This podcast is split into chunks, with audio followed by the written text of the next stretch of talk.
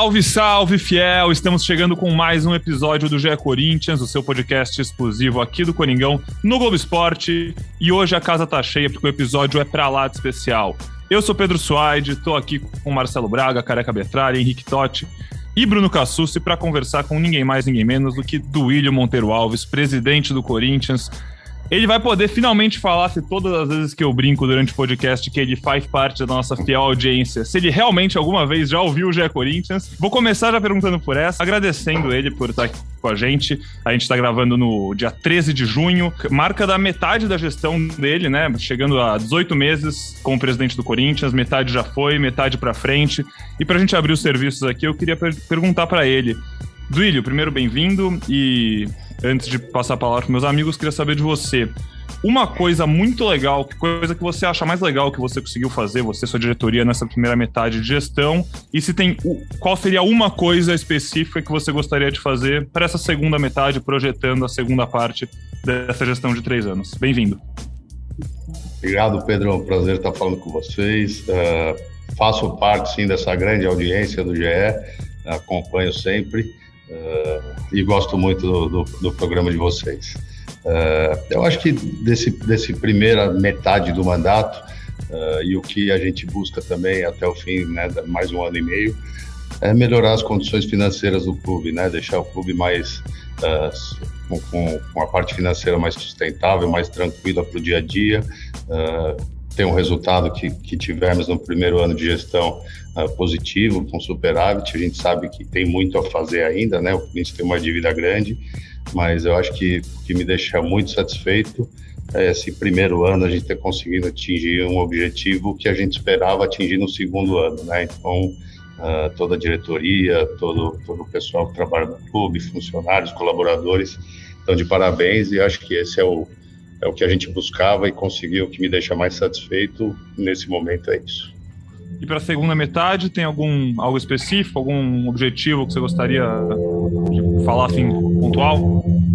Eu acho que, que da mesma forma, né, tendo responsabilidade financeira, que a gente continue uh, trabalhando com, com fluxo positivo, gastando menos do que a gente arrecada e, e, e, lógico, né, sempre buscando títulos uh, para que a gente tenha a alegria da nossa torcida. Mas uma coisa que, que me deixa muito satisfeito também é ver que o torcedor hoje está confiante, o torcedor hoje acompanha muito o time, uh, consome, uh, compra camisa, vai no estádio, a gente tem tido ótimas vendas. Então, acho que essa parte também é muito é muito bom da gente ver o torcedor corintiano com muita esperança novamente.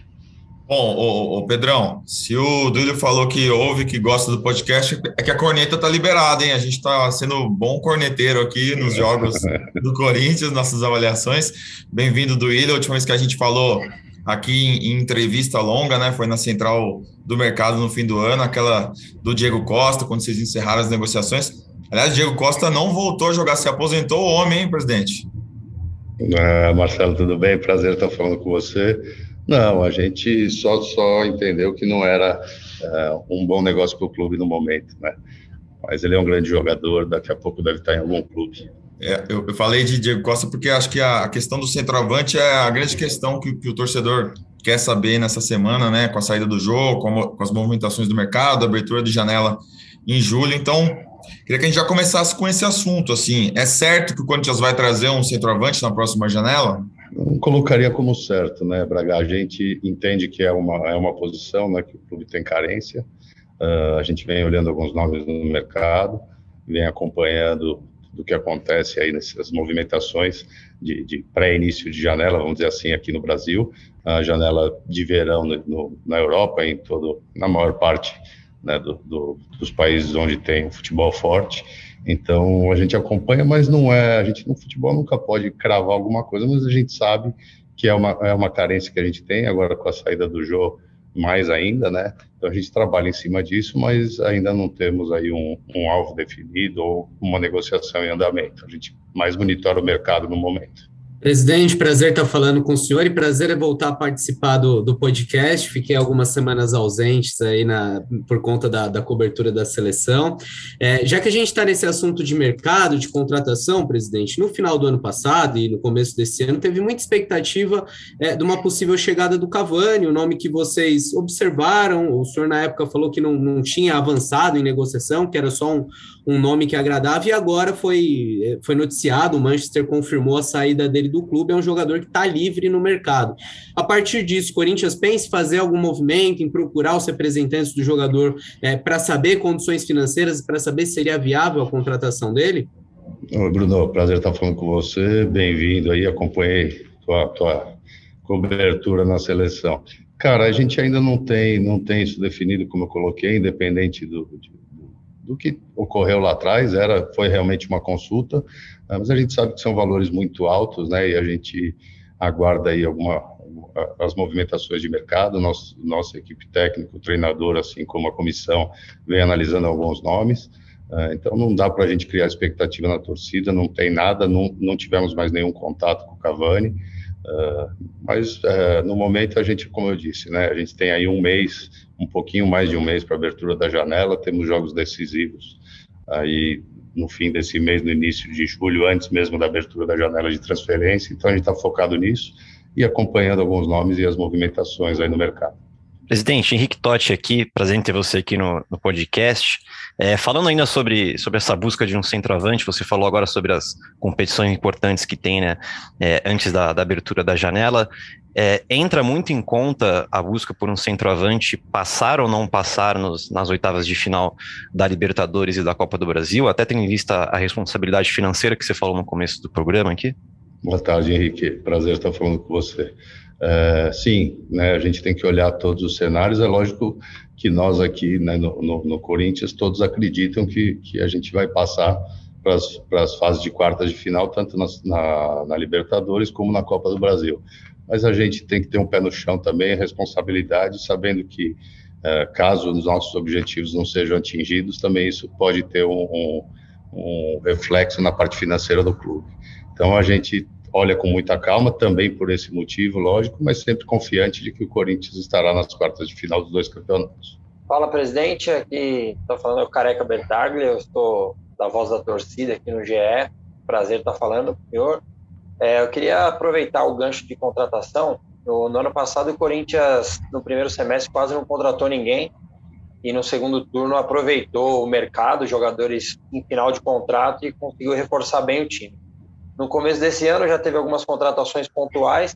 Eu gostaria de saber se as contratações serão nesse estilo, jogadores que estão em fim de contrato, ou até pela, pelas possíveis vendas que o Corinthians está para fazer de Bruno Mendes, algum jogador emprestado, se o Corinthians tem possibilidade de fazer algum tipo de investimento, um jogador mais novo, ou o Corinthians vai buscar oportunidades no mercado como foi no ano passado. Prazer, careca, tá falando com você. É a gente, a gente busca, lógico, oportunidades no mercado sempre, a gente está muito atento a isso, jogadores em fim de contrato, ou jogadores que não estão sendo utilizados em alguns é, clubes aí pelo mundo, uh, mas tem também possibilidade de investimento, existe, não é o que a gente pretende, mas a gente tem uma janela aí de verão, né, na Europa e em, em outros países, uh, em outros mercados, que, que a gente pode perder jogador também. Então, uh, a gente espera também isso, desde que a gente tenha alguma boa proposta para algum atleta que a gente faça uma venda, também existe a necessidade de reposição. Então, não dá muito para a gente cravar agora uh, novas contratações, entendemos que, que o time tem um bom, um bom, bom elenco, né? A gente tem, tem, tem jogadores para diversas posições, todas. Uh, o que a gente entende é que tem como centroavante é uma necessidade com a saída do jogo. Então, acho que um movimento uh, maior seria em cima dessa posição, ou caso a gente perca algum jogador aí na janela de transferência com alguma boa venda.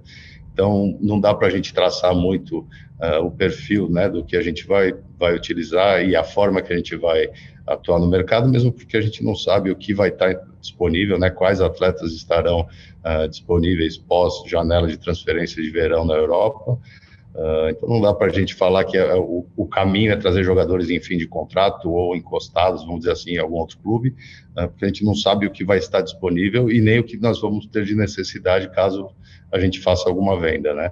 Então, é, é, a gente não quer criar expectativa aqui na torcida, a gente quer sempre melhorar o time, sempre qualificar o elenco, isso é uma busca constante, né, do Corinthians, uh, mas sem, sem nenhuma promessa, né? Se for possível uh, a gente qualificar e melhorar ainda mais nosso grupo, a gente vai fazer, uh, mas sempre com o pé no chão, como eu coloquei antes, sem nenhum uh, investimento maluco e sempre com responsabilidade. Presidente, é, bom, primeiro você falou que a posição com maior necessidade realmente de se mexer no mercado agora seria um atacante, né, substituto do Jô. É, então, e falando nisso, eu vou só soltar mais mais dois nomes aqui que já foram cogitados, já foram especulados, torcida fala sobre, eu queria ouvir de você, que seriam Galhardo e Talisca. É, o Galhardo até num possível negócio, quem sabe, com o Bruno Mendes, né, que tem essa história toda do empréstimo, que acho que vai ser citado mais para frente. E e também aproveitar, você na última resposta falou umas três ou quatro vezes sobre possíveis vendas, se chegar a proposta certa. É, já, estão batendo na porta? Já tem alguma proposta, uma sondagem mais avançada? Tem alguém que já está mais. Talvez mesmo que você não queira falar quem, mas alguém que vocês já estão começando a contar que realmente não deve ficar para esse segundo semestre? Vamos lá. Bom, Galhardo não existe absolutamente nenhuma negociação, nunca existiu. Uh, o Corinthians não trará o Galhardo, até para a gente não, não, deixar essas coisas crescerem, né? Uh, esse momento de abertura de janela, a gente entende que, que é um momento de especulações, infelizmente, muitos, uh, muitas fontes, né? Existem muitos blogs, muitos Instagrams da vida, cada dia com um nome, então a gente gosta de estar sempre colocando a verdade para que nosso torcedor não, não, não, não crie expectativas e depois elas não se concretizem. Então, sobre o Galhardo não existe nenhuma, nenhuma conversa e nem existirá. Sobre Talisca também nunca existiu, isso é uma vontade uh, de, de muitas, muitos torcedores nossos que sempre falam desse nome, gostam. É um jogador que já demonstrou ter vontade de jogar no Corinthians, então toda janela que toda janela que se abre, o nome dele aparece, mas também nunca existiu uma conversa entre Corinthians e Talisca, não está nos planos hoje. Uh, então, isso pode ser no futuro, mas hoje não existe nada. Em relação às saídas, eu comentei bastante, porque existe sim algumas procuras, né, principalmente no João Vitor, isso já, já tornei público há algum tempo. Existem propostas de clubes da, de Portugal e procura de muitos outros clubes uh, da Europa. E, e, e, em outros atletas também, uh, algumas sondagens, né, no Duqueiroz existe muita sondagem ultimamente, no zagueiro Raul, Bom, em vários outros atletas nossos existem procura, isso nos deixa muito contentes, né? No, no, no, início do ano, acho que a gente tinha poucos atletas valorizados aí, com possibilidades de venda futura, e hoje, com, com o trabalho do Vitor Pereira, a gente vê uh, já os ativos do clube sendo valorizados, né? Muitos outros atletas que vieram da base e, e estão tendo espaço aqui no profissional. Mas a intenção do Corinthians é não vender ninguém, lógico, desde que uh, a gente consiga ter sucesso também na, na, parte financeira. O ano passado tínhamos uma previsão de venda de 90 milhões em atletas, conseguimos não fazer as vendas, mesmo porque as propostas não eram boas, seguramos os atletas e conseguimos uh, trazer esse dinheiro com, com, novas receitas. Né? Então, o clube fechou em positivo e, e seguramos nossos ativos. Esse ano a gente uh, procura fazer e ter o mesmo sucesso, mas lógico que a gente sabe que dificilmente os clubes no Brasil, infelizmente, fecham a conta hoje sem venda, né? Então, se existir uma proposta muito boa e for interesse do jogador, a gente pode sim vender algum atleta. Mas a intenção é segurar todos e ter um time forte aí para o restante da temporada. Presidente, só para arredondar esse assunto aí da, da, possível contratação de um atacante, a gente tem, tem muitos temas ainda para abordar, mas é, no começo do ano, o senhor era claro, direto, falava: a gente quer um, um cara que chegue para ser titular, um cara de peso realmente. E naquele momento eu entendo que muito por conta da, da Taunza, que era parceira naquele momento e queria explorar comercialmente essa contratação. Hoje, quando o Corinthians olha para o mercado, ele mantém aquele perfil, tem que ser um cara que, que seja para vender camisa, para fazer barulho, ou o Corinthians poderia até buscar um nome talvez menos conhecido, um, uma, uma aposta é, para essa posição agora que já não tem mais essa parceira?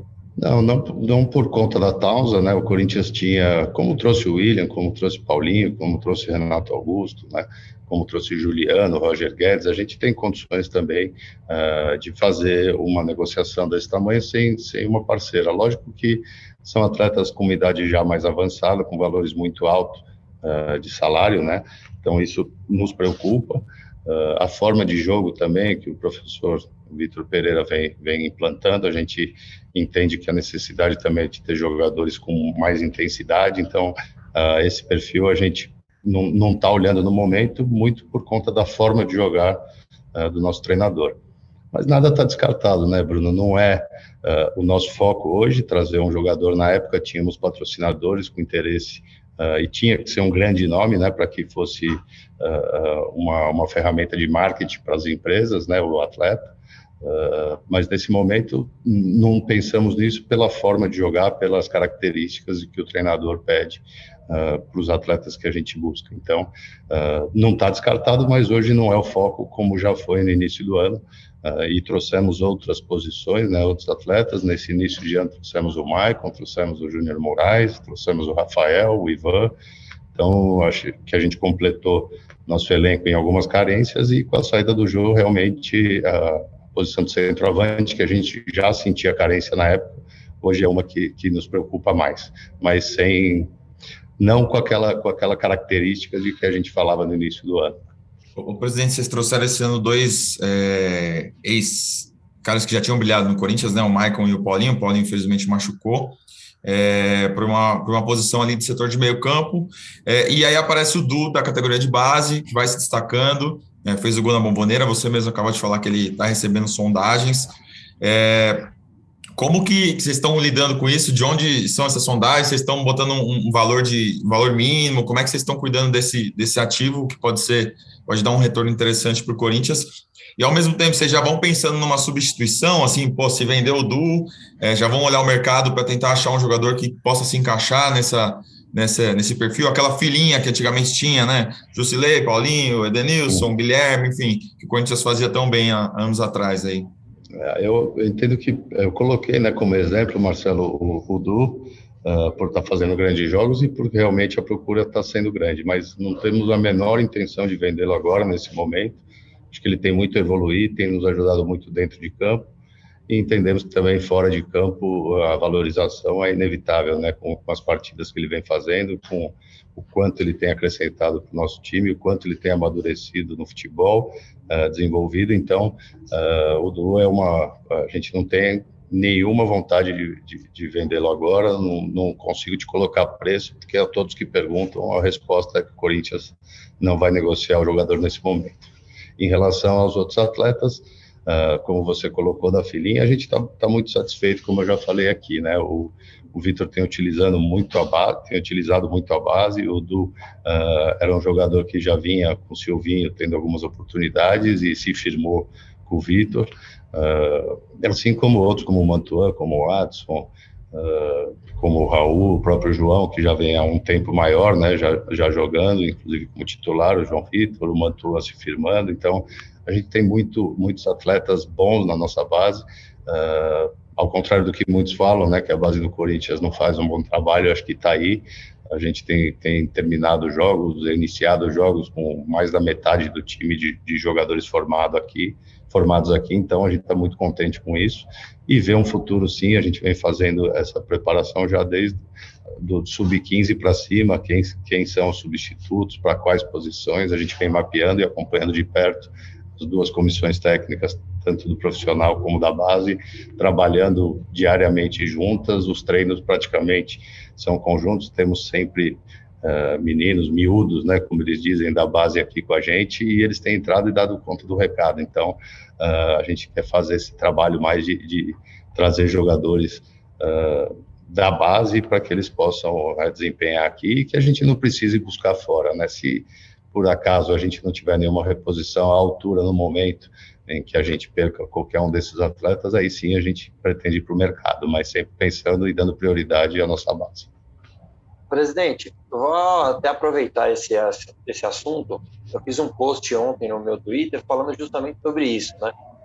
Corinthians, eu costumo brincar aqui no, no podcast, como você é ouvinte já sabe disso, é, que o Corinthians tem o elenco mais identificado do Brasil para mim. Vários jogadores que são da base né, do Corinthians, quase 70%. Eu somava Jô, Fagner e William, né? Jô agora saiu. É, junto com jogadores que talvez o melhor momento da carreira foi no Corinthians. Em que momento que teve essa virada de, de chave, essa virada de estratégia, é, de realmente apostar mais na base? Hoje a gente está vendo, você mesmo citou, é, o quanto do Queiroz está ajudando, o Adson está ajudando, Mantuan, João Vitor, Raul, Piton, são vários jogadores, é, até tomando, sendo não só coadjuvantes, sendo os caras que estão decidindo os jogos. Sim. Eu queria saber em que momento que, que essa chave virou, é, para a gente aproveitar mais esse menino da base, que hoje, tecnicamente, já estão ajudando e tenho certeza que na parte financeira vão ajudar cada vez mais no futuro próximo. É, só aproveitando, para complementar, presidente, desculpa, é, na contratação do Vitor Pereira, isso pareceu ter sido algo muito é, forte para vocês. É, ele falou mais de uma vez na chegada, vocês falaram trabalho com a base, desenvolvimento de ativos para o clube. É, isso está sendo correspondido, vocês estão gostando disso do Vitor Pereira, imagino, já? Aproveitando só para complementar. Ah, eu acho que é exatamente isso, Pedro, você, você matou aí a, a resposta. A gente já na escolha do treinador uma das características, né, e uma das, das do, do, vamos dizer, das qualidades que a gente buscou seria um treinador que tivesse disposição e gostasse de trabalhar com, com, com a base, né, isso é do perfil do treinador, uh, tivemos muitos que passaram por aqui que, que não gostavam de utilizar os meninos ou achavam que o momento ainda não era o momento certo de utilizar, por conta da cobrança que é o Corinthians, né, uh, não é fácil jogar aqui, muitas vezes Uh, se colocava um menino e com, não se colocava um garoto formado aqui com medo de que ele não fosse bem e queimasse o atleta.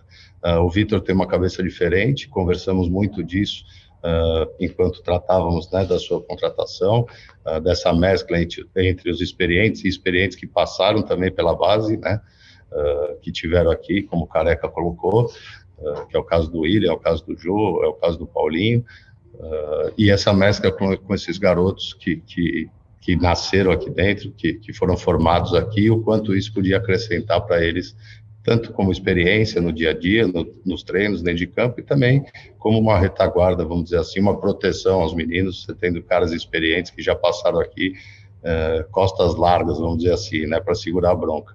Uh, tem dado certo, e, e isso, para mim, a virada de chave foi Uh, o Silvinho já, já tinha utilizado já um pouco mais do que o normal, uh, e eu acho que a virada de chave é um pouco na postura de você não contratar uh, jogadores que não sejam muito acima da média ou que, que a gente não tem aqui na nossa base. Então, primeiro dando prioridade para a base, olhando o que a gente tem, para se não tiver, ir buscar no mercado. Então, acho que essa tem que ser a postura. E eu vejo essa virada de chave aí na chegada do, do, do Vitor, que, que não tem problema nenhum de colocar um jogador de 15 anos, se ele tiver condições, por exemplo, para jogar, né? Isso ele deixa muito claro, a idade uh, não importa, importa o que o atleta vai te entregar dentro de campo, se ele tem 40, 45 anos ou se ele tem 15, se ele fizer a função dele, ele vai estar tá ajudando o time. Então, é essa, acho que a virada de chave passa muito pela escolha do treinador também. Presidente, falando dos emprestados agora, é, especificamente sobre o Bruno Mendes, é, como está a situação do Bruno Mendes lá no Inter, né? O Alessandro e o Roberto é, de Andrade falaram na coletiva, né, na última sexta-feira, que o Corinthians ficou um pouco mais flexível, né? Que tá, é, aceita é, negociar uma certa porcentagem proporcional. Como está a situação agora? Eu vi gente falando que era o Bruno Mendes em promoção, mas, mas não é por aí, né? Como que está? Não. Não, até bom a gente esclarecer, né? Como você colocou, o que o Alessandro disse, eu não sei se ele uh, se expressou bem, mas você entendeu. Uh, a gente estaria eh, disposto a vender um percentual menor do atleta, baseado nos valores que estão no, no contrato, mas você abaixa o valor e baixa também o percentual que vai ser vendido. Então, o Corinthians acha interessante, se for vender o atleta, segurar um percentual para que a gente possa ter uh, um lucro aí no, no, numa venda futura.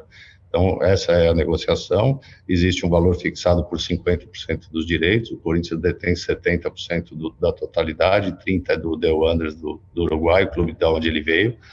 Uh, então, o Corinthians está aberto a vender um percentual menor, mas com valor proporcional ao que está colocado na, no contrato de empréstimo. Dá para falar esse percentual ou não? A gente está tá em negociação, né? Não, não tem nada fechado. O, o Inter ficou de encaminhar uma nova proposta que a gente aguarda. Seria um, a gente pode vender os 50%, como pode vender 30%, como pode vender 25%, como pode vender os 70%, dependendo dos valores propostos. Então, é, o que está sendo discutido é se o Corinthians segura um percentual maior, ou vende os 50%, ou vende menos que isso, tendo recebendo menos dinheiro, mas mantendo um percentual do atleta maior numa venda futura. Entendi. E sobre o Ramiro e o Matheus Vital, alguma novidade ou também mesma situação é aguardar? É a mesma situação, eles estão de férias, né? A nossa equipe técnica vem, vem acompanhando uh, os jogos que eles fizeram durante o empréstimo, as características. Isso também depende muito, como eu coloquei, se a gente vai perder ou não algum atleta agora nessa janela. Uh, dependendo da posição, eles podem vir nos ajudar. E desde que a comissão técnica entenda é, que são, são, são atletas do clube, eles retornam para o Corinthians né, no fim das férias, eles estão de férias agora, os campeonatos terminaram uh, no exterior, mas não o contrato, né, o contrato deles é até o fim do mês, então, terminando o contrato, eles voltam e vão ser reintegrados. E, e, a utilização ou não deles depende muito do, do, treinador, da comissão, se entenderem que vão ser úteis é, para nos ajudar esse ano, eles ficam. Se existir propostas, aí depende muito da vontade do jogador, do treinador. Então, não é uma decisão já tomada, a gente aguarda o retorno deles para que a gente uh, veja a sequência e passe para vocês. Perfeito. Presidente, a gente teve uma boa entrevista coletiva do Roberto e do Alessandro na sexta-feira, né, no dia seguinte da, da rescisão com o Jô. É, e aí eles estão sendo alvos de, de, protesto, de reclamação de torcedor, e até o Roberto acho que falou, é, quem tem que avaliar o nosso trabalho é o do Ilho. Então, queria repassar essa pergunta a você, qual a avaliação do trabalho deles é, junto à diretoria, são cargos de confiança, são pessoas que estão próximas a você há bastante tempo, e aproveitando, a gente pediu perguntas no Twitter e chegaram várias perguntas sobre o Jassa. A gente sabe que não é um diretor, não tem um cargo na base, mas que tem uma influência é, grande lá na, na, base. Então, eu queria que você aproveitasse e falasse também desse personagem aí da, da política corintiana, por favor. Vamos lá. A gente roda, roda e sempre cai no mesmo lugar, né, Marcelo? Mas vamos em frente. É, em relação ao Roberto e Alessandro, eu vejo muita gente falando em profissionalizar, em colocar profissionais. O Alessandro é um profissional uh, de mercado, né? O Alessandro uh, passou aqui, foi embora na, na última gestão. Eu fiz questão de trazê-lo, para mim é um dos melhores do Brasil, sem dúvida nenhuma trabalhei com alguns uh, e o trabalho dele é excelente, estou muito satisfeito com isso. Uh, o Roberto é um diretor estatutário, né, que é necessário, o clube, o estatuto do clube uh, exige que a gente tenha diretor, e é um cara que, que faz um trabalho muito bom, 100% com a minha confiança. Muitas vezes são cobrados porque aparecem pouco, falam pouco, eles não estão aqui para dar entrevista, para aparecer, eles estão aqui para resolver os problemas, uh, vem resolvendo. As coisas aqui dentro do futebol têm andado muito bem. É lógico que acontecem, uh, como aconteceu com o Jô, são coisas uh, do dia a dia e foi resolvida muito rapidamente com uma solução que eu entendo ser a melhor para todas as partes. Então, não tenho o que falar do trabalho dele, só elogiar. A gente uh, iniciou ano passado, né, no meu mandato, que eles vieram, uh, assumiram né, os seus cargos, uh, com, com um time que todos sabem o que foi feito, toda a redução na folha salarial, a saída de diversos jogadores, a chegada desses grandes craques aí que a gente conseguiu trazer, a melhora do elenco do ano passado, do início do ano passado para hoje. Uh, tudo isso foi trabalho dos dois, né? Eu, eu tenho minha participação, claro, mas isso é o dia a dia, é deles, eles que fizeram, eles que trabalharam. Então, não tenho muito, só, só elogios a fazer. Então, uh, entendo a torcida quando coloca muitos que eles não aparecem, não dão satisfação, não dão entrevistas, mas como eu coloquei, eles estão aqui para fazer o trabalho interno, o dia a dia, e isso é muito bem feito.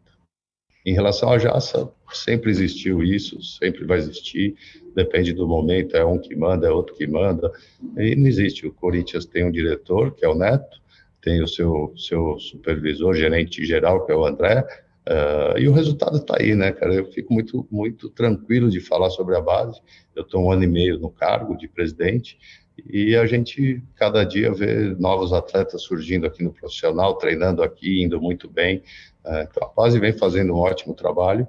Uh, nossos atletas, né? O, o, que a gente cobra da base não é título, e sim que forneça jogadores para o futebol profissional. Isso eles têm feito muito bem.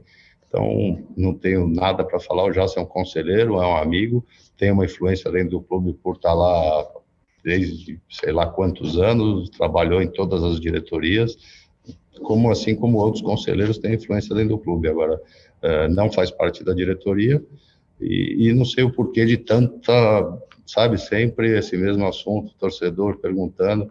Acho que tem um pouco de política uh, nisso, mas faz parte, né? Eu estou satisfeito com o trabalho que vem sendo feito lá. Lógico que tem muita coisa para melhorar e a gente tem trabalhado nisso mas o resultado do trabalho da base do Corinthians, que não é de hoje também, sendo justo, dos últimos diretores que passaram por lá nas outras gestões, e por isso que a gente tem hoje aqui uh, grande parte do nosso elenco formado dentro de casa. Presidente, é, não, não sei se você está inserido no nosso grupo aqui de WhatsApp, mas você está levantando bo a bola para a gente, a gente já ia falar do jogo, e você acabou comentando. É, eu, em especial, como torcedor, assim, por tudo que ele representa para o clube, é, óbvio que a gente ficou muito triste com a situação. Eu queria que você esclarecesse como que foi a, a para chegar até a rescisão do jogo. É, a princípio saiu o vídeo dele ali, né, no momento que o Corinthians vinha jogando. A gente até discutiu aqui no podcast é, que era algo que poderia ter sido evitado, mas que o clube não poderia, entre aspas, cobrar nada dele, né, porque ele estava no momento de folga. Mas daí acabou chegando a notícia que ele faltou no treinamento. É, em cima disso foi tomada a decisão, foi uma conversa entre os dois, e se possível, se puder passar para a gente o que ficou decidido sobre valores, se foi o que, que é a, o que, o que é a tal rescisão amigável entre Corinthians e Jô, lembrando que o, faz parte da, da história do clube, né, bicampeão brasileiro, e óbvio que teria que ter um, um respeito ali, uma para ter sido da melhor forma, eu queria que você pudesse, pudesse falar o que, que aconteceu. Bom, vamos lá. Uh, em primeiro lugar, eu não tenho nada para falar em relação ao jogo, fora esses, esses problemas aí de falta que a gente teve, não esse, né, o anterior, uh, inclusive foi quando o nosso treinador, o Vitor, fez uma colocação, eu também, mas o João é um cara, como eu coloquei, sensacional, um cara que foi criado aqui, um cara que tem todo o nosso respeito, carinho, uh, admiração, nos ajudou muito. E dessa vez ele, ele cometeu um erro, né? Uh, como você disse, ele estava fora de horário de trabalho, mas hoje, hoje em dia, infelizmente, uh, a gente tem que ter, tem que ter um comprometimento, tem que ter, uh, tomar muito cuidado onde vai, quando, o momento. A gente é vigiado hoje 24 horas por dia por esses celulares, câmeras, uh, e tudo mais. O Jô estava fazendo tratamento, não estava nem uh, em período de treinamento, né, vamos dizer assim. Ele vinha tratando, foi no aniversário de um amigo. Agora, deixando muito claro o que aconteceu, o Jô sabe que, uh, ele, ele tinha errado anteriormente, se comprometeu a não errar mais com a gente, fez essa, essa foi nesse aniversário de um amigo, num evento fechado, segundo ele me passou, uh, infelizmente não ficou legal tudo o que aconteceu. Durante o jogo, ele, tá ele não estava assistindo, mas para a gente ser bem justo com o Jô e esclarecer isso de rescisão amigável, né? Não existe uma rescisão amigável, na nota acho que ficou muito claro. Uh, que o Jô pediu demissão, o Jô pediu a rescisão porque sentiu que tinha errado e que estava prejudicando o Corinthians. Uh, logo após o ocorrido, no dia seguinte, ele me passou uma mensagem, assim como passou para o Alessandro, que ele para procurar os, os, os, empresários dele, né, os representantes dele, ele queria fazer a rescisão do clube, que ele não queria prejudicar o clube e nem a imagem do clube. Então, partiu dele, eu acho que foi uma atitude de homem, pensando no Corinthians, pensando em não trazer problema para o dia a dia, pensando em não atrapalhar o trabalho de todos aqui, uh, e, e, partiu exatamente 100% dele que queria rescindir o contrato porque ele tinha errado e não queria prejudicar o clube. Então, essa é a verdade. O que sobrou em relação a pagamentos uh, ao Joel, que era devido antes da saída, uh, da saída dele em 2017, tudo que, que existe de contrato hoje, até o dia que ele trabalhou, ele vai receber. Para frente, uh, com a rescisão, ele abriu mão de todo, tudo que ele teria direito ao contrato, né, até o fim do ano que vem. Então, deixando muito claro, não vou aqui revelar valores, acho que isso é uma coisa particular uh, do atleta, mas ele vai receber tudo que existia de dívida com ele anterior ao dia que ele pediu a rescisão. Aí para frente o contrato está encerrado.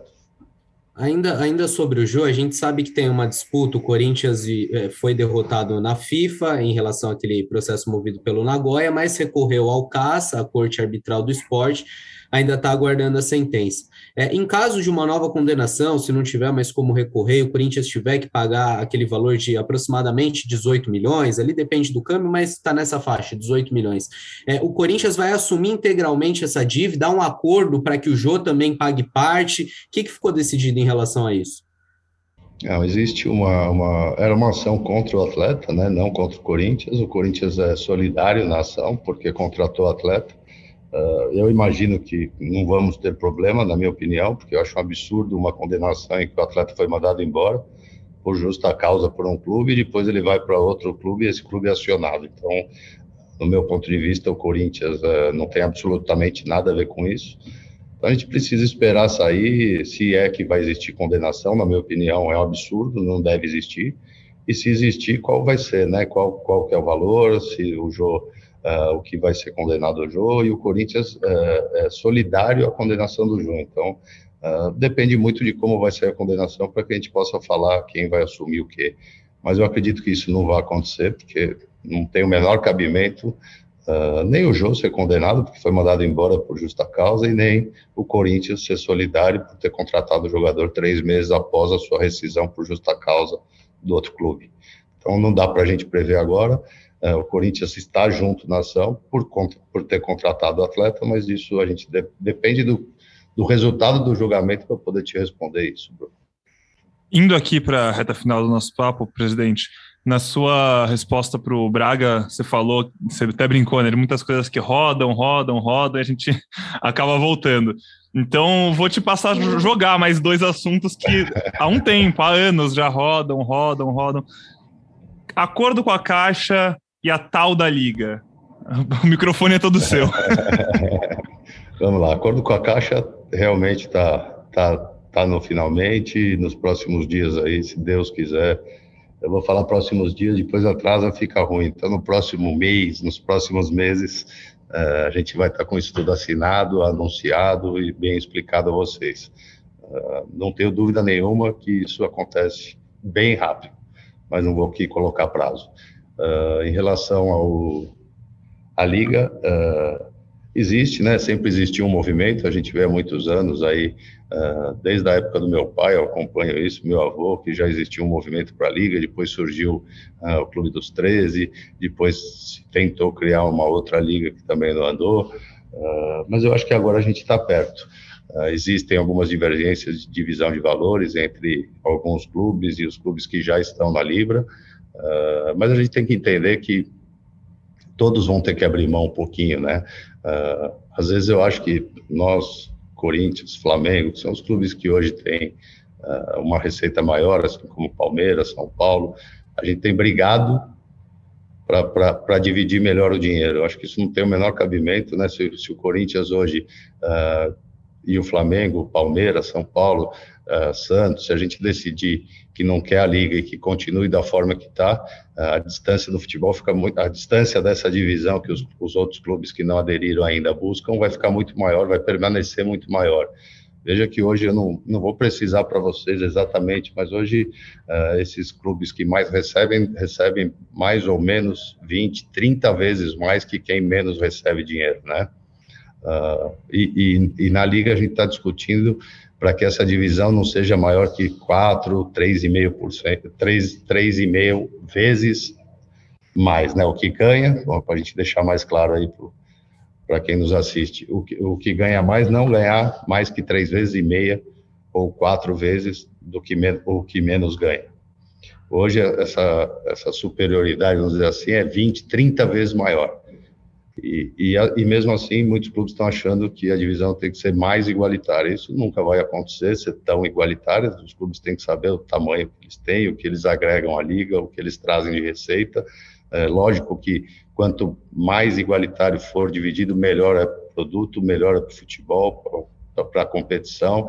É, fica um produto muito mais interessante para todos, né? uh, e é o que a gente busca, mas a gente tem que dar passo, um passo de cada vez, né? Então, ser tão radical assim, ou é desse jeito ou não vai existir, uh, é pior só para os clubes que não estão querendo entrar, porque a divisão continuará sendo muito mais favorável aos maiores clubes. Então, acho que uh, com o tempo, alguns clubes já perceberam, já aderiram também à Libra, outros agora, 25, se eu não me engano, se reuniram, dizendo que vão comercializar os seus direitos em conjunto. Mas você imagina se os, os clubes que já estão na, Libra, na Libra negociarem em conjunto, o que vai sobrar para os outros, né? Então a gente tem que ter, eu acho que eles têm que uh, entender que a gente tem que dar um passo de cada vez. Uh, na, na La Liga, na Espanha, se eu não me engano, essa essa trava de, do clube que ganha mais para o clube que ganha menos é 3,5.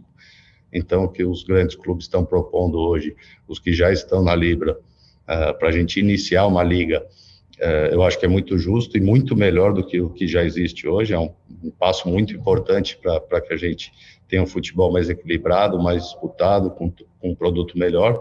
Uh, mas existe ainda um, um uma, uma rejeição, vamos dizer, nessa, desses clubes com a divisão proposta. Uh, só que a gente tem que tentar.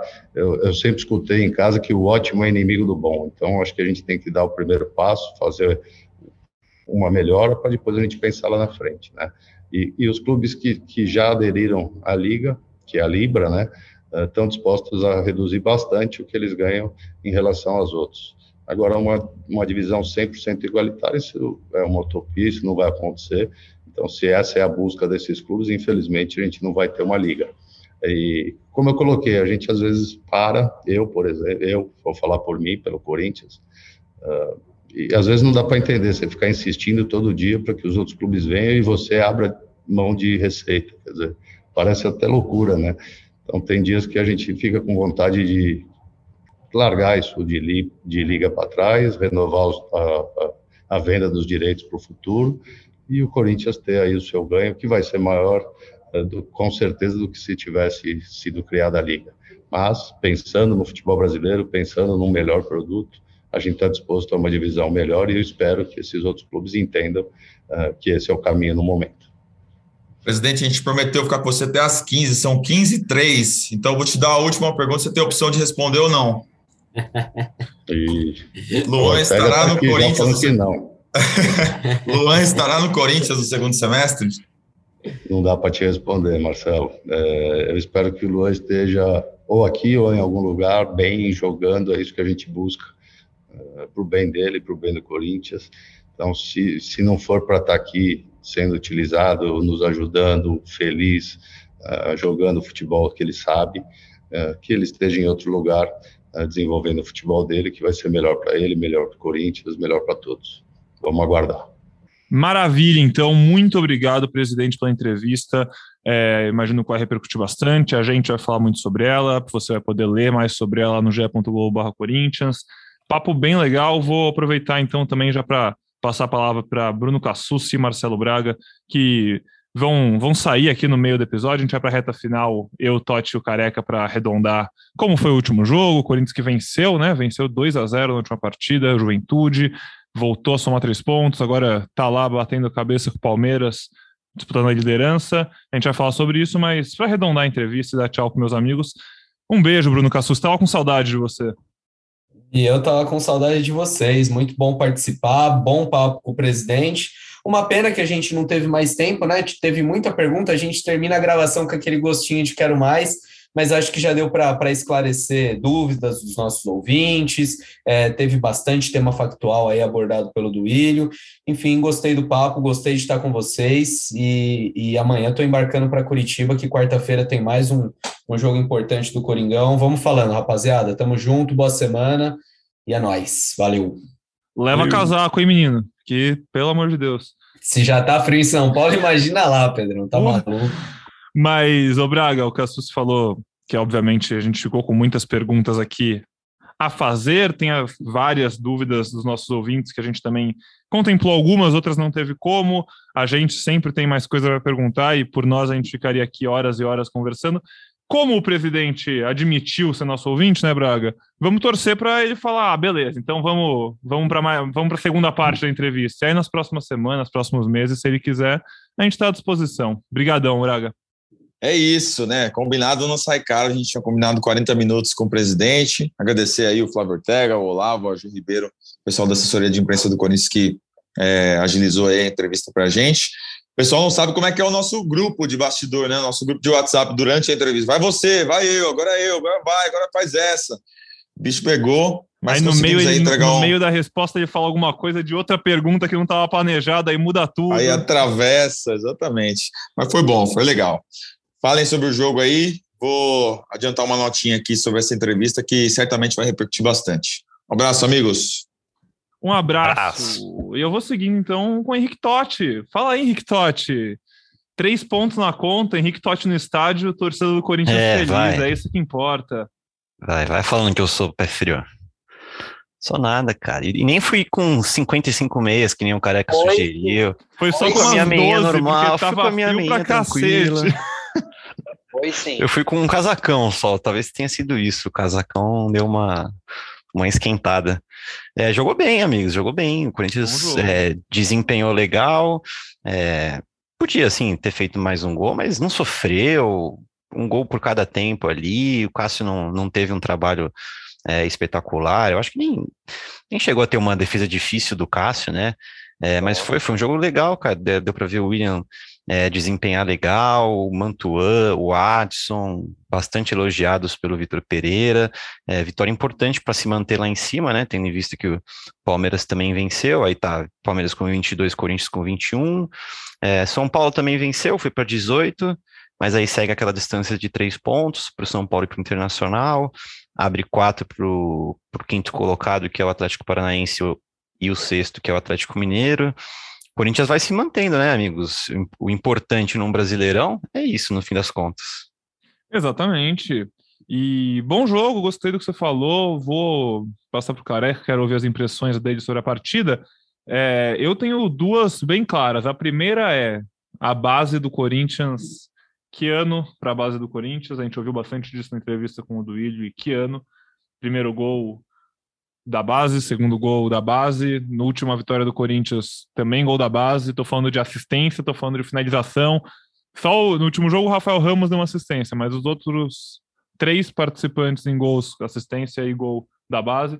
Então, enfim, acho que é justo a gente voltar a falar sobre isso. E para passar para o Careca, é... o William, a gente já falou aqui várias vezes sobre ele. Pô, é, é claro que precisa fazer gol, é claro que precisa dar assistência, é... tá certo. Mas, cara, você tem que.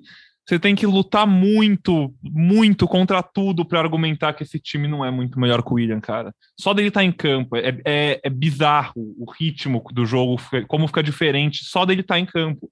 E a gente voltou a ver um Corinthians que conseguiu criar várias chances. No primeiro tempo podia ter feito dois, três gols. Não foi uma partida magnífica, mas, pô, foi. É, das últimas foi a melhor. Acho que, eu acho que foi a melhor desde o Boca. A gente estava falando no último programa que desde o Boca o Corinthians talvez não fazia um jogo bom. Eu acho que nos últimos 11, 12 jogos, esse aí contra o Juventude talvez tenha sido melhor. Mas vai daí, carecão. Fala, amigos. Pô, agora depois de uma entrevista com o presidente, quem diria, hein, mano? Tava conversando com o presidente do Esporte Clube Paulista, cara. Que legal a oportunidade, né? A gente, como disse o Cassus, a gente tinha vários outros assuntos para debater, preço do fiel torcedor, mas a gente comentou, né? E, pô, legal demais. E falando do jogo, o Corinthians novamente venceu e jogando bem, né? Já fazia um tempinho, a gente até fez aqui as contas. 11 jogos, né? É, tirando alguns desses 11 que o Corinthians fez segundo tempo bom, em outros fez o primeiro tempo. Mas já começou bem na escalação, né? Sem nenhuma invenção.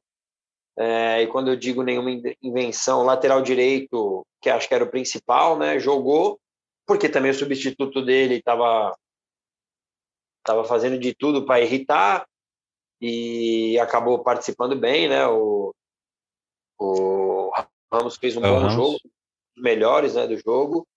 E importante, importante a vitória do Corinthians. É, o William, cara, como o Pedrão disse, acho que quem estava no estádio, né? Eu, infelizmente, infelizmente não, porque era aniversário do meu filho, mas não estava, mas o Totti estava lá o jogador mais aplaudido quando anuncia no telão, é, saiu aplaudido de pé, sem fazer gol, sem dar assistência. E que bom, né, cara? Que bom que o torcedor, o verdadeiro torcedor corintiano, tem esse discernimento e não é essa minoria babaca que vai na internet ameaçar é, qualquer tipo de jogador, mesmo se o jogador tiver mal, esses que eu tenho criticando aqui e tal, é um absurdo, é coisa de, de caso de polícia. Mas o William, cara, quem tá no estádio vê o que esse cara produz para o time, uhum. não em números, mas que produz para o time. E se tem uma cornetadinha no hum. jogo, novamente, vários lances não vão entrar nos melhores momentos. Por quê? O Corinthians errou o último passe. O Corinthians teve várias jogadas que se capricha o último ou penúltimo passe para gerar a finalização. Com certeza o Corinthians teria finalizado, sei lá, 30% mais, teria feito mais um ou dois gols. Inclusive o William errando um desses passes, uhum. Renato Augusto. E que bom, cara, que bom que o Corinthians venceu mesmo errando esses passes. A base, literalmente, a base da base, como disse o Pedrão, quando esses caras estiverem voando, quando o William estiver fazendo mais gol, quando o Renato Augusto estiver jogando melhor, quando o Roger Guedes estiver cada vez mais adaptado, porque agora é ele que vai jogar ali, o Corinthians tem espaço para crescimento isso que deixa o torcedor mais feliz. Vitória importantíssima e também pela atuação, sem sofrer nada. E, como disse o meu amigo Pedro Suaide, com a base deitando e rolando, a gente fica feliz demais. Pegar os números da base aqui, ó, Pedro. Boa. E careca, ó. Abrindo a planilha aqui. Adson, quatro gols, uma assistência. Duqueiroz, um gol, duas assistências. É, descendo mais aqui. Gustavo Mantua, quatro gols, uma assistência. Lucas Piton, um gol, três assistências. Raul Gustavo, dois gols, uma assistência. É... E só. De é. números efetivos de gols e assistências, olha quantos a gente falou Não, aqui. Pô, é, tá é, absurdo. Tá muito Ainda bom. mais pelo tanto tá que o Corinthians não podia contar com a base nos últimos anos, né? Acho que é até legal para a gente ver a diferença. Nos últimos anos, o Corinthians viu vários jogadores da base caindo no profissional, porque, né, tipo, precisava, mas eles não estavam prontos, não estavam maduros, uhum. não estavam correspondendo como um todo. É... Esses aí também podem não estar maduros, mas, mas eles estão então... respondendo de uma maneira legal essa, é. esse desafio, né? Que é você um todo, assumir uma caras... responsabilidade já.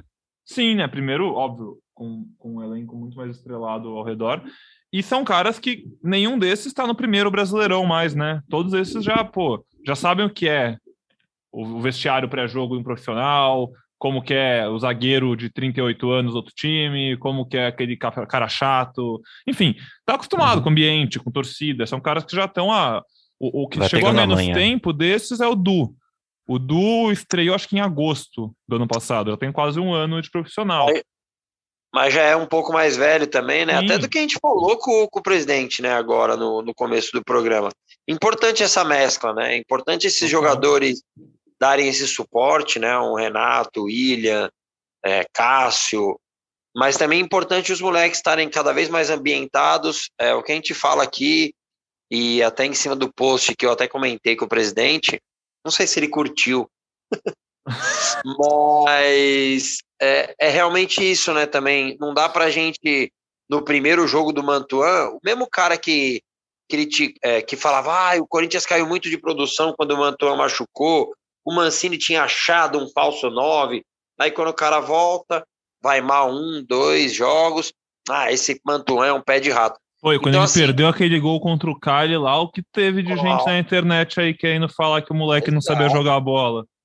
Exato. Então, assim, eu acho que nem 8 nem 80. É, são jogadores que vão evoluir, estão crescendo dentro do Corinthians. E que bom, que bom o Corinthians está brigando ali com um time que está consolidado já, né? Que é o rival nos últimos dois, três anos, mesmo treinador, mesmo, mesma espinha dorsal ali do time.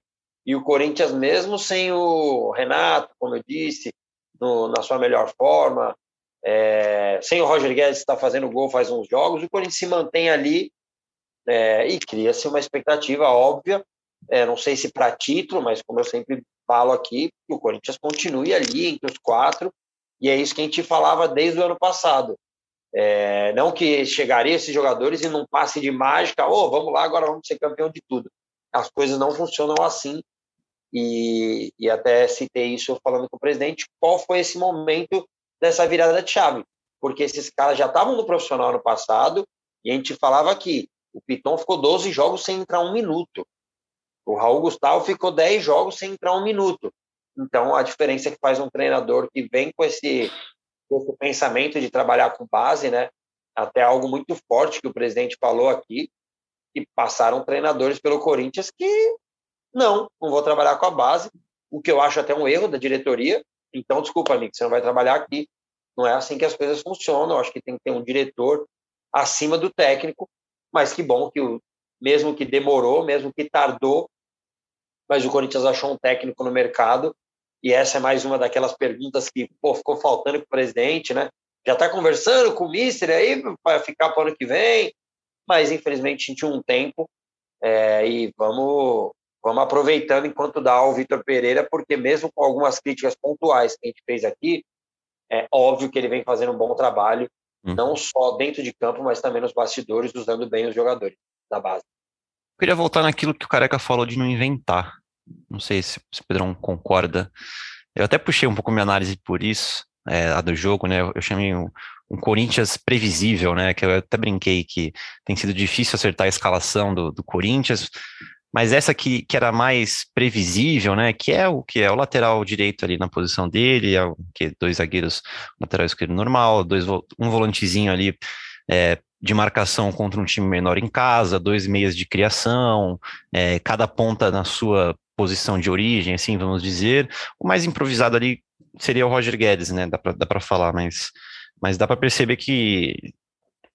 Não sei se dá para se dá para falar isso, né? Não sei se é muito, muito maldade falar que se você não inventar muito, talvez o jogo flua melhor, mas também ao mesmo tempo não dá para não não inventar, né, Pedrão? Porque é, é tanto desfalque. É, a gente subiu agora uma sobre o Fagner, que ficou tá, tá 10 jogos já assim, é, sem atuar, os números sem ele e os números com ele não são tão diferentes. É, é, uma situação... é muito estranho isso, né, cara? Ele tá há muito tempo. Eu achei que ele ia voltar tipo, já contra o Juventude. Ninguém explica direito o que tá acontecendo com o Fagner. Pô, faz muito é. tempo já. Faz, Mas, fazem 10 jogos Totti. que ele tá fora. Não, é isso, eu só queria passar por isso que, ao mesmo tempo que, que não inventar é, é, é, bom, né? Porque o jogador sabe onde está jogando ali, tem conhece melhor aquela faixa do campo que ele, que ele sempre joga. Ao mesmo tempo, é difícil não inventar, né? Num, com todo esse contexto que a gente sempre passa Tanto... aqui, né? De lesões, jogos, enfim. É. é. o time tá com muito desfalque, então, claro, ficou mais fácil. Tipo, começa que ficou mais fácil não inventar, porque. Se bem que não teve tantos retornos, eu ia falar que teve retorno, mas bom, é, retorno mesmo teve o William. O William. E no ainda Fagner, Maicon. Dá para dar um jeito. O inventar, Totti, a gente falou no outro programa, porque tinha, né, dois laterais direitos à disposição Isso. ali, e até ele foi contraditório, né, porque ele tinha falado que não jogaria mais nesse esquema, e acabou jogando tendo gente disponível. Então essa que foi a esse foi o que a gente disse entre aspas, óbvio, isso, inventar, né? O cara tá lá no dia a dia, tal. É, mas é a forma que a gente tem para analisar, né? A gente não uhum. tem acesso aos treinos. É, ele mesmo já tinha falado em coletiva, tinha Exato. um lateral disponível, então, assim, não tem outra palavra a não ser inventar. É, é se sábado ele começasse com o Mantua na lateral direita, né, cara? Tanto não deu certo, tanto não deu certo que ele colocou, ele fez quatro substituições contra o Cuiabá. Sim.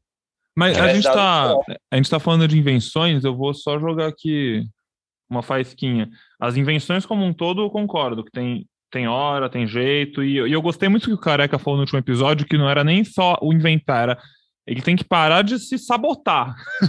Acho que isso é o primeiro é, passo. É Mas me chamou muita atenção no final do jogo, quando o Lucas Piton entrou, e, cara, o Piton teve hora que tava fechando uma linha de dois atacantes lá na frente. Não, o Piton entrou de, de o ponta, Piton, assim, definitivo, o Piton parece que virou o atacante. É. Ele, ele vai jogar na lateral condicional. O inventado do Piton agora é quando ele botar o Piton na lateral, parece.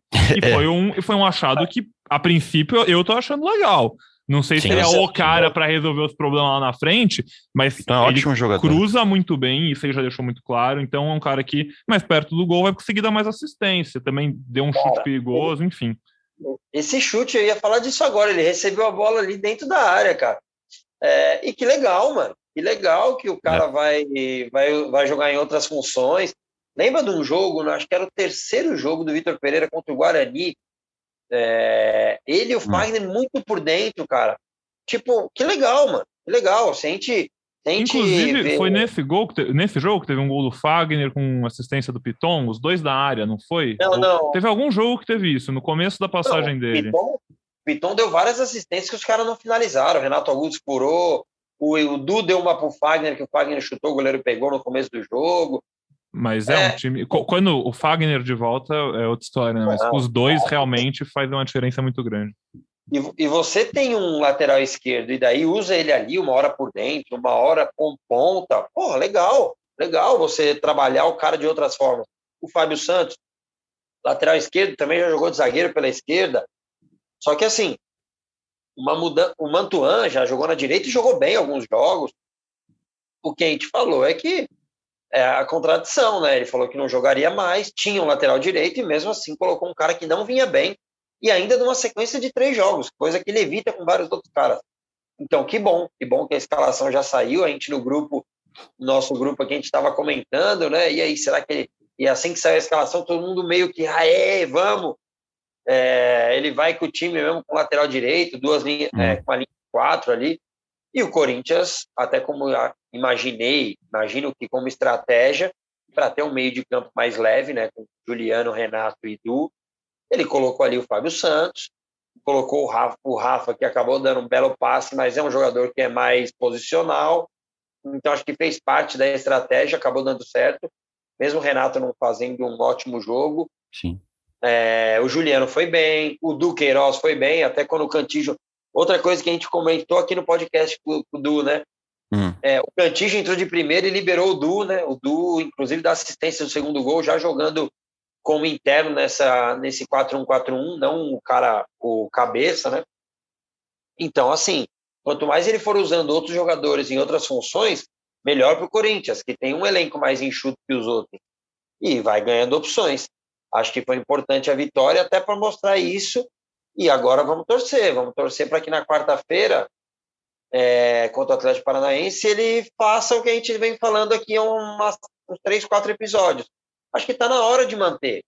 Está na hora de manter o time titular e você faz uma ou duas trocas, que é normal, mas que uma espinha dorsal seja mantida. E daí contra o Goiás no final de semana, pô, o cara que descansar agora um ou dois contra o Atlético Paranaense volta e descansa um ou dois, mas não mudar cinco, seis, porque chega um momento que está funilando, são duas fases de mata-mata, né? Boca Juniors na Libertadores e Santos na Copa do Brasil, e o Corinthians tem que chegar forte nesses jogos. Vai muito agora de ter uma gestão boa do elenco. Esse jogo contra o Atlético pode ser também uma resposta para aquelas críticas de que o Corinthians, é, do Vitor Pereira, é, tem mais dificuldade contra times de maior expressão. É, mesmo contando que o Atlético não é assim top, sei lá, top 6 ali do, do Brasileirão, que não sei se vai, acho que não disputa por título. É, aliás, que posição está o Atlético Paranaense na tabela? Acho que hoje tá em Tá em quinto. quinto, tô falando, ó, tô falando merda aqui, ó. Não, Pode não, ser não, que. não. Pode- mas não, vocês entenderam meu ponto. Não, mas deu pra Não, entender, deu pra entender. Entenderam meu ponto. Pode ser uma resposta. Não tá ali na, na primeira prateleira, vai, né? Não é. Mas é um time que surpreende. Não é quê, o? Big Six. Ele não Isso. é. A Inglaterra falam isso, né? Ah, jogos contra o Big Six. O Atlético Isso. Paranaense não é esse Big Six. Mas ele tá ali fazendo uma boa campanha, né? Com, com o Felipão. Jogo complicadíssimo.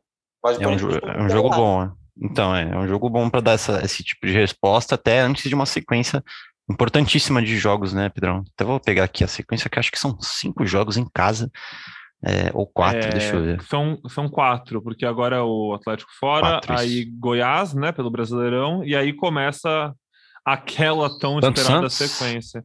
Boca. Santos, Santos, Boca. Os três em casa. É, Copa do Brasil, Brasileirão, Libertadores. Aí Fluminense fora, Boca fora, Corinthians em casa. É. Corinthians e Flamengo em casa, Santos fora.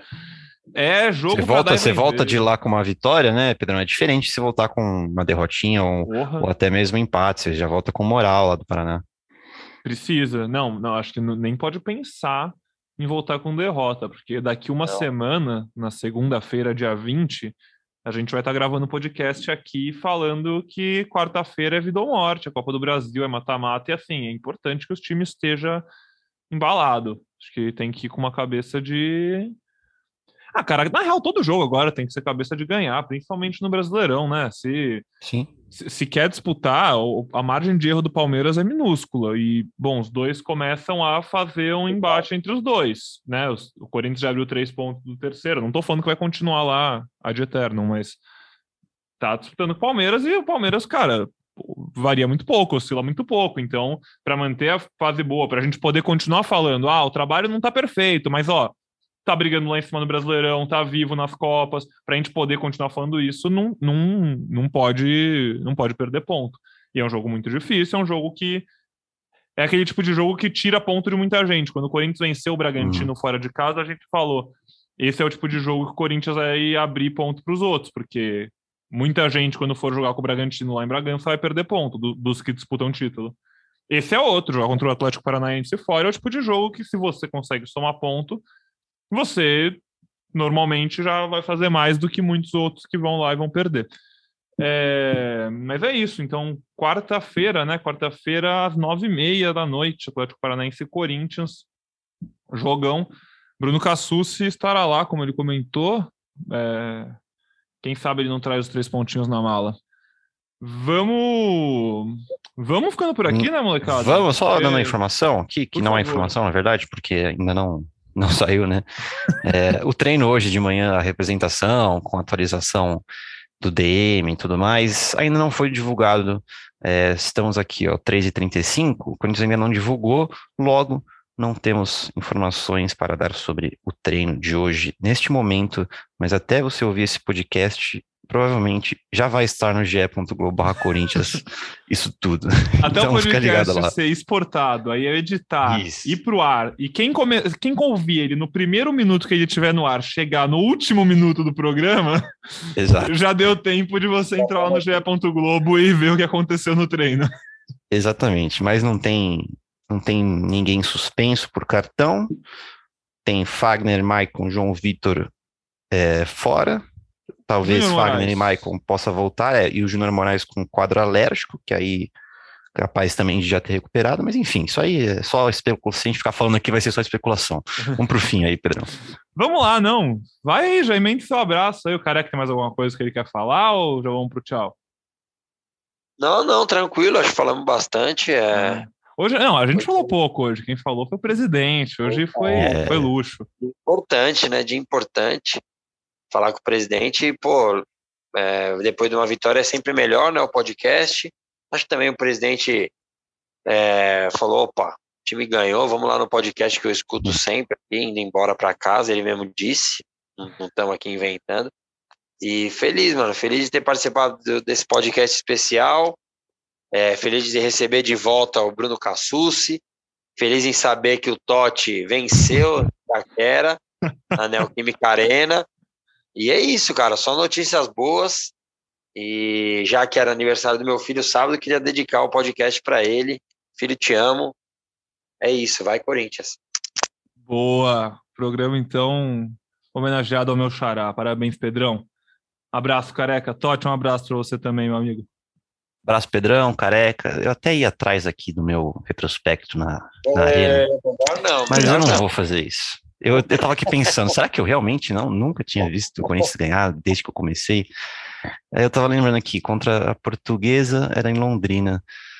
E empatou, empatou. também, ganhou. É, olha lá. Nossa, então, cara, não vou atrás do retrospecto, não. Vou deixar como tá. A última é que importa. Mas Abraço, o que importa é que se, se não tinha visto, a maré virou, né, Totti? É Agora, é isso. vamos embora Página até Página virada. Pedrão, os caras os cara marcaram ele. Os cara não, eu vou ler aqui, ó. Eu vou até ler para dar uma moral para esses caras. Rolou? Os caras me marcaram no Twitter. pra achar agora vai ser difícil, mas eu vou achar aqui porque é uma moral bem válida de dar. O cara mandou por meia.